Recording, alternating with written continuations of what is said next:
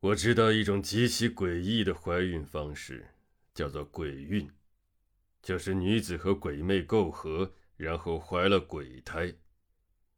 而这怀鬼胎和正常怀孕可不一样，鬼胎一日如一月。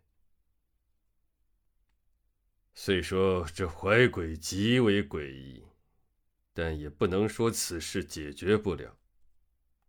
鬼胎其实就是一团鬼气，如果正确引导疏通，也是可以把这团鬼气给排出体外的。你们不是说这一切的祸根是一幅画吗？如果真是那幅画在作祟，我相信那幅画是没那么容易就烧掉的。鬼气极为古怪，对方之所以把它引入你的体内，除了是要害你，自然也是为了孕育鬼婴。而要孕育鬼婴。必须要连续十天都和女子媾合，才能将其孕育成功。到目前为止，你和那画中鬼物媾合的时间还不到十天。我估摸着，今晚他还会再来。到时候我设法将其困住。至于那鬼气，到时候再设法解决。孽畜，还敢行那畜生之事！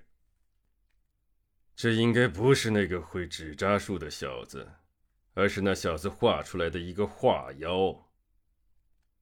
说，为何害他？你那些孤魂野鬼已经训练的差不多了，你要用，随时可以调遣。你这酒不错，喝一小口。我训练起来那是干劲儿十足。来，你陪我喝一个。年轻人，要不进我这百里江山图去瞧一瞧？只要我让你进去，那你自然也就能进去。这个刘洋似乎知道你会找到这里来。那些尸体并不是针对我，也不是针对楚辞这丫头，而是直接就对你进攻。这说明刘洋猜到你会来，所以在尸体上特地施了某种法术，专门让干尸针对你。倒也是，你身边有如此身手了得的人护着，再加上你本身的道行。一般的人倒也奈何不了你。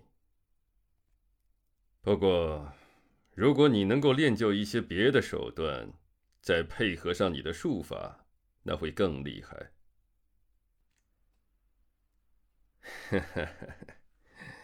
普天之下，奇门异术多了去了，但是任何派系都会采取武术的加持。且不说武术可以防身。而且也可以强身健体，习武并非坏事。兴许你可以试试。张九言，是你？哎，张九言，几日不见，你这实力见长呀！哼，杀我？你有那个本事吗？嘿嘿，张九银，你受死吧！张九银，我这是在斗法，你竟然偷袭我！张九银，你你不能杀我！我师傅是李道团，你要杀了我，他一定不会放过你的。你饶我一命，从此以后，我不会再和你作对。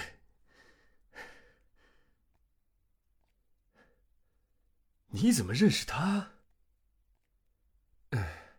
认识。赵破虏擅长皮影术，和我师父李道团是结义兄弟。另一个我没见过，师父说起过他，称他为断臂大哥，但到底是谁，我不清楚。刘洋我不认识，不过赵师叔有一个徒弟叫做何奎，此人擅长提线之术，以前我们还较量过，他的手段比我凶狠厉害的多。张九言，你要问的我都告诉了你，你可以不杀我了吧？张九言，你，你不是说了不杀我吗？你竟然出尔反尔！